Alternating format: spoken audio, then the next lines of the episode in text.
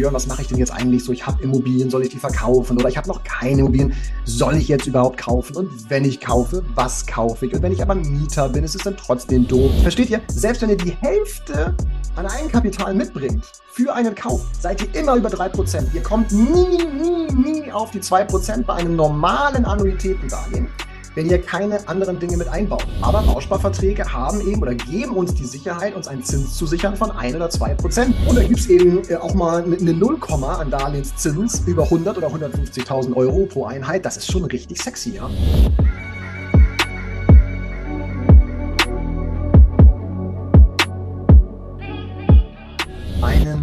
Wunder wunderschönen guten Tag, meine Lieben. Herzlich willkommen zurück, muss man ja fast sagen, aus der Sommerpause 2023 zu einer neuen Folge Wohnen und Investieren mit eurem Björn Scher. Herzliche Grüße also aus dem Norden der Republik. Und als wir letzten Monat mit äh, meinen Mitarbeiterinnen in Hohwacht saßen, oben an der Ostsee. Zum Quartalsbeginn-Meeting haben wir uns darüber unterhalten, was wollen wir eigentlich in den nächsten vier Monaten an Themen spielen. Was sind aktuell die Themen, die Themen auch gut oder auch die Themen, die unsere Hörer draußen umtreibt? Was sind die Punkte für Eigenheimbesitzer, vielleicht für zukünftige Eigenheimbesitzer?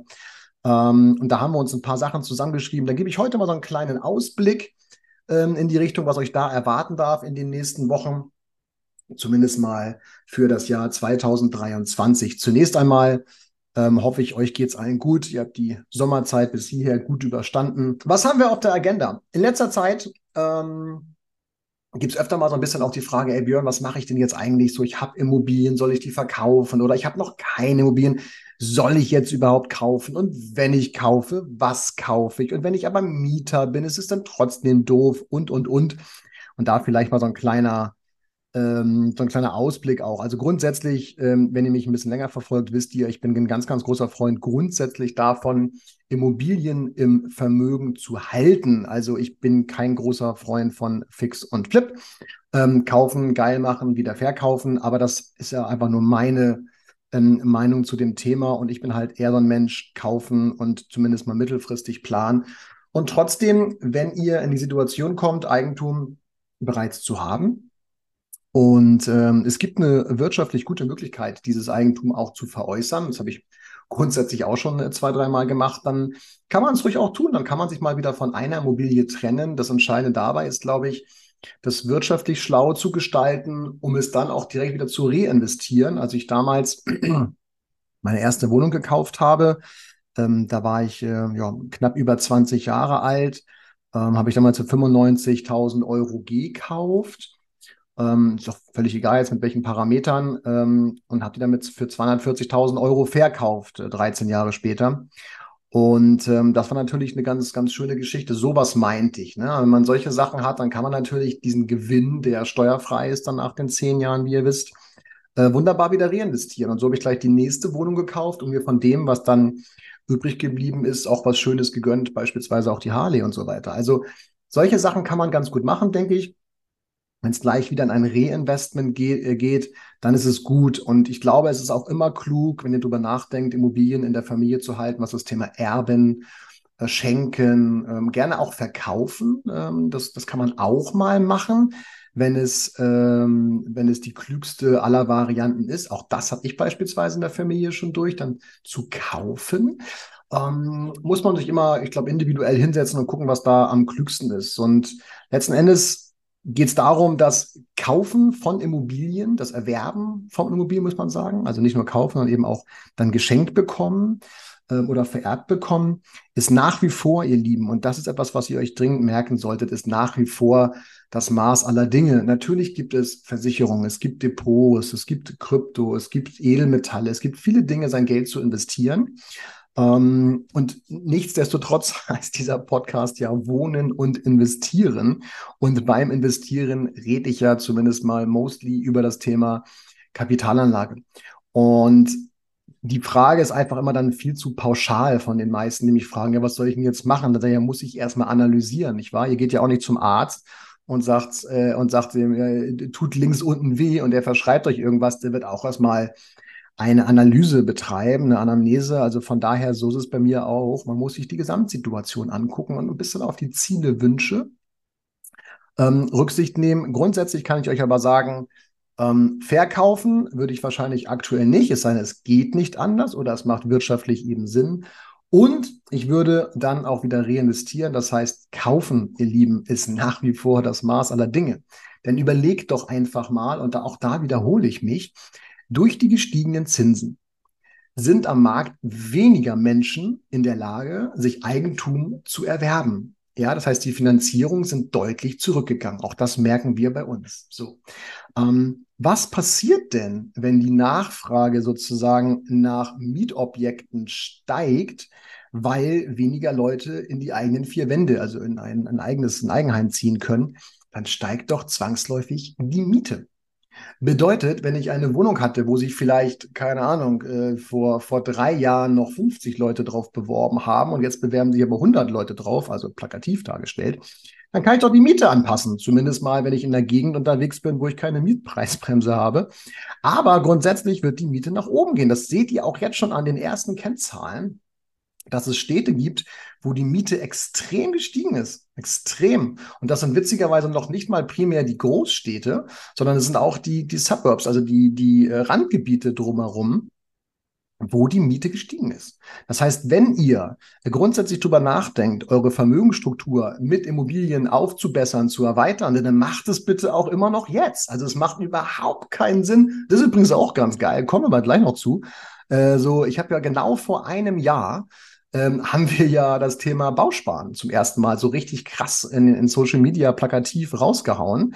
Und äh, da gab es noch wirklich welche, die gesagt haben, nee, das beruhigt sich alles wieder, Zins geht auf zwei wieder runter, warte mal noch ein Jahr. Nichts ist passiert, ja. Und das ist, glaube ich, auch etwas, ähm, wo ihr zwingend drüber nachdenken dürft, weil der Zins hat sich eingependelt. Ja? Aber machen wir kurz noch den, den einen Punkt zu Ende. Fakt ist ganz einfach, wenn ihr gut zur Miete wohnt, also einen alten Mietvertrag habt beispielsweise mit einer guten Miete oder ihr in einer Gegend wohnt, wo ihr auf gar keinen Fall weg wollt, weil die Kinder dort äh, gut situiert sind, ihr Freunde habt, Sportverein, whatever, ähm, dann macht es natürlich auch Sinn, weiter dort zu mieten.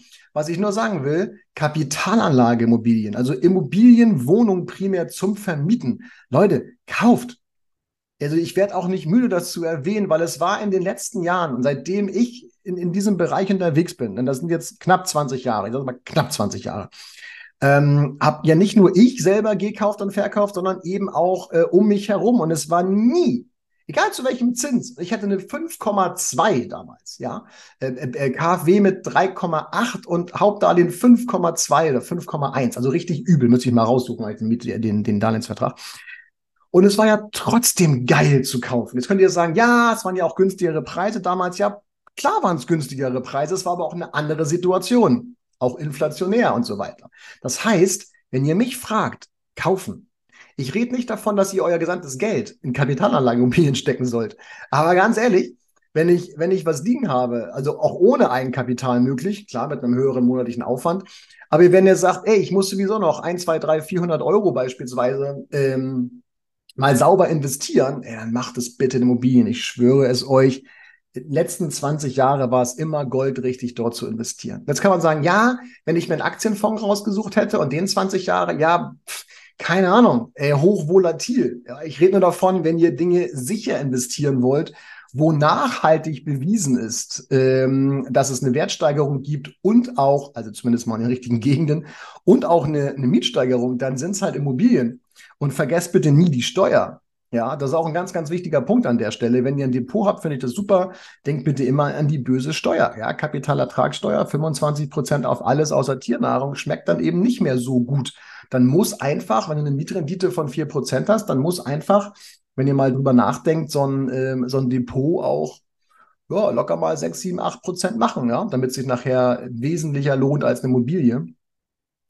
Und ähm, das ist trotzdem auch eine, eine gute Möglichkeit. Ne? Also Geld in Depots trotzdem parallel finde ich gut, so als Instandhaltung und so weiter, alles cool. Aber wenn ihr noch keine habt oder eine zweite und dritte wollt, kauft eine vernünftige Wohnung, lasst die vermieten, lasst sie laufen, vererbt sie, verschenkt sie an eure Kinder, macht, was ihr wollt. Aber es war immer der goldrichtige Weg. Und wenn man ähm, nicht in der Lage ist oder auch nicht will, weil man nicht wegziehen will, sich ein Eigenheim zu holen, um das abzubezahlen bis zur Rente, dann ist es relativ einfach, kauft man sich ein, zwei Wohnungen und diese drei und diese Wohnungen zahlen nachher dann eure Miete im Alter. Das ist ja genau das Gleiche. Nur denkt bitte auch nochmal abschließend an eine Sache dabei. Ähm, der, der, der entscheidende Punkt dabei ist ja auch, dass das Haus, was ihr abbezahlt habt äh, für später, dass das euch kein Brot bezahlt täglich, nicht wahr? Das heißt, ähm, ihr habt zwar ein abbezahltes Haus und das hat auch einen wahrscheinlich super Wert, aber beim Einkaufen könnt ihr es nicht einsetzen. Also ihr braucht auch liquides Cash, liquide Mittel, Cash auf dem Konto, damit ihr Dinge bezahlen könnt. Und dann macht die vermietete Immobilie mehr Sinn als beispielsweise dann ähm, die abbezahlte äh, Wohnung oder das abbezahlte Haus. Ja. Das nochmal nebenbei. Und von daher kann ich euch zurufen, Leute, Zinsen sind geblieben. Ich kann ja einmal den Bildschirm teilen, wenn, also alle für die, die unter die uns hier auf YouTube verfolgen, die können hier reingucken. Für die, die uns nur hören, erzähle ich kurz. Ich teile hier gerade meinen Bildschirm mit ähm, einer äh, Finanzierungsplattform, die wir nutzen, in dem Fall jetzt Baufinex, haben wir noch so zwei, drei andere. Und da ist oben, also für alle, die es mal interessiert, wie eine Finanzierungsplattform von so freien Vermittlern aussieht, könnt ihr mal bei YouTube gucken.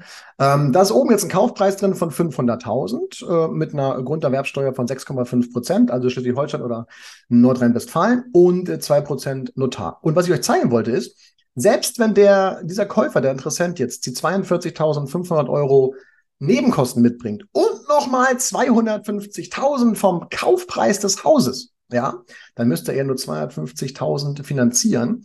Und ich habe es hier unten mal reingepackt für euch. Selbst dann sind wir über drei Prozent, Freunde. Also versteht ihr, selbst wenn ihr die Hälfte an Eigenkapital mitbringt für einen Kauf, seid ihr immer über drei Prozent. Ihr kommt nie, nie, nie auf die zwei Prozent bei einem normalen Annuitätendarlehen, wenn ihr keine anderen Dinge mit einbaut. Und jetzt kommt's. Das ist auch eine Geschichte, wo wir in den nächsten in den nächsten Wochen darauf eingehen werden, übrigens auch verstärkt auf Social Media. Also wenn ihr da noch nicht bei Facebook, Insta mit uns äh, verbunden seid, primär mit mir, dann macht es mal, weil da haben wir mal so kurze, kurze, knackige ähm, Beiträge auch genau zu diesen Themen. Also was mache ich am schlausten? Mieten, kaufen, ähm, oder verkaufen.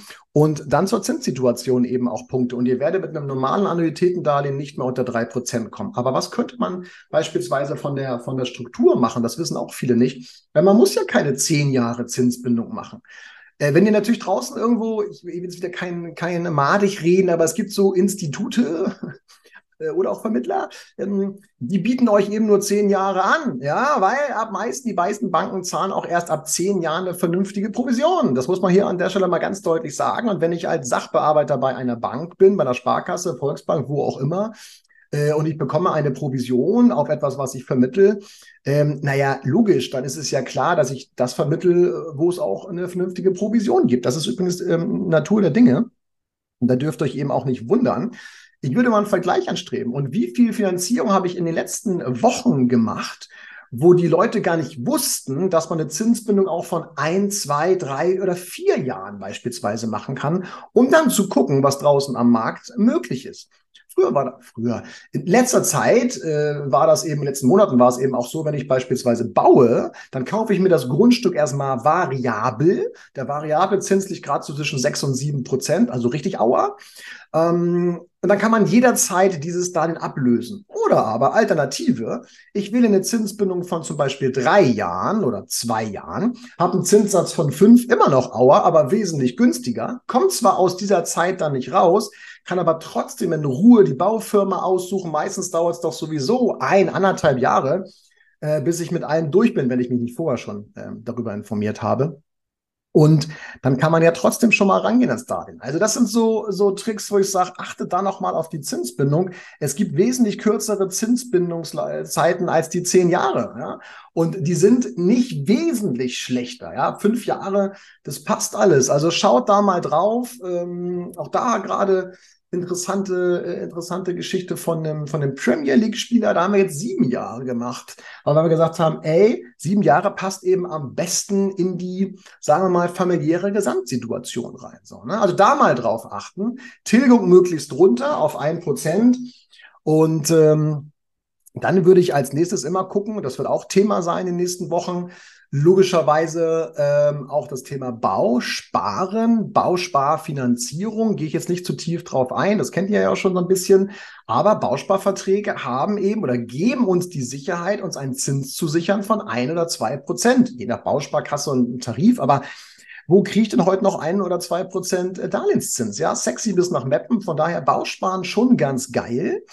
Und als letzter Punkt Förderdarlehen. Ja, also die KfW hat ja gerade tatsächlich ganz attraktive Geschichten. Jetzt muss man ein bisschen gucken. Da geht es primär um das Thema Bauen oder auch Sanieren. Ich gehe jetzt nicht auf die anderen Programme ein, äh, so Wohnungseigentum für ähm, die, die auch da reinpassen. Ich rede wirklich jetzt von Förderdarlehen für Sanieren, für Modernisieren, auch für Bauen und natürlich dann in der Energieeffizienzklasse, die natürlich sehr niedrig ist, ja, also wo, wo ähm, Papa Staat schon darauf achtet, dass wir möglichst auch einen grünen Fußabdruck hinterlassen, was ich auch fein finde an der Stelle.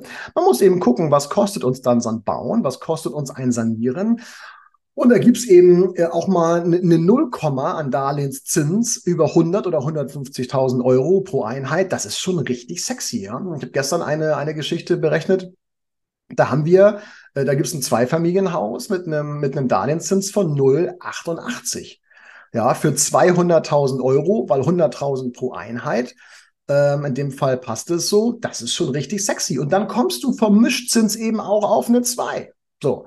Und wenn du dann noch Bausparen mit reinpackst, dann kann es gut sein, dass du irgendwann nicht nur die zwei Grad so getroffen hast, sondern eben auch bei einer 2,1, 2,2, 2,3 im Mischzins bist. Und dann muss man immer gucken, was macht sozusagen ähm, die, die monatliche Belastung. Dann muss man sich eben die Tilgung angucken und, und, und. Aber ich sage euch, ganz, ganz spannende Themen, die da auf uns zukommen äh, und wo es auch nicht, wo es nicht müde wird. Ja, ich habe zum Beispiel in zwei Wochen jetzt einen Workshop, einen ganzen Tag wo es nur um das Thema Energiewende, GG, was ist zu beachten. Ich habe gerade heute wieder gehört, wusste ich auch nicht, dass wenn man in Hamburg ähm, jetzt als Eigentümer sein Dach komplett neu macht, man ähm, dann in der nächsten Zeit auch eine Photovoltaikanlage verpflichtend oben drauf bauen muss. Scheiße, ich will mein Dach neu machen und muss eine Photovoltaik aufs Dach bauen. Das ist krass. Habe ich heute zum ersten Mal gehört, muss ich mir erstmal reinlesen äh, gibt es anscheinend schon irgendwie auch einen Gesetzentwurf, aber noch keinen Beschluss. Deswegen mal schauen, was draus wird. Aber Leute, in die Richtung wird es gehen. Ja, also ihr könnt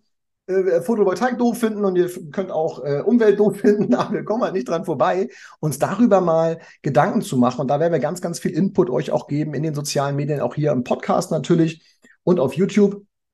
Und ähm, von daher würde ich eh raten, dass ihr mal den YouTube-Channel ähm, aktiviert, weil wir da natürlich Interviews auch reinpacken werden, auch Beispiele, auch Berechnungen und worauf man achten muss. Ähm, generell keine schlechte Geschichte. Also von daher, das ist so die, die Aussicht in den nächsten Wochen freu oder Tagen, Wochen, Monaten freue ich mich extrem drauf, weil es hat sich vieles geändert, aber vieles ist eben auch gleich geblieben. Und das, was sich verändert hat, ist eben auch für jemanden, der so wie ich am Markt tätig ist, ja, im und am Markt tätig ist, so am Puls der Zeit, ist das schon viel. Ich will mir gar nicht ausmalen, wie das bei euch draußen ist. Äh, wenn ihr jede Woche irgendwas anderes hört oder etwas äh, angepasstes, das ist natürlich auch schwierig. Deswegen ähm, ist es gut, wenn ihr euch regelmäßig auch informiert. Und da sehen wir auch unsere Aufgabe als Finanzhafen, euch da auch zu pushen und ähm, euch gute Infos zur Verfügung zu stellen.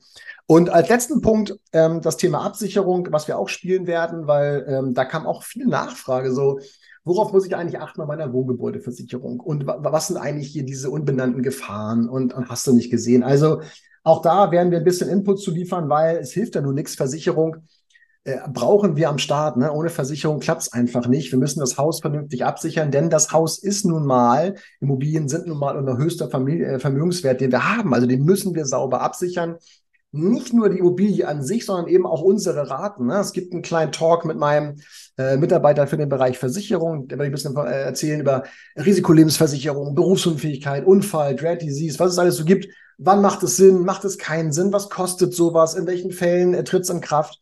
Weil es macht eben auch keinen Sinn, wenn ihr euch da einen geilen Vermögenswert schafft, morgen berufsunfähig werdet und dann einfach nicht mehr arbeiten könnt. Ja?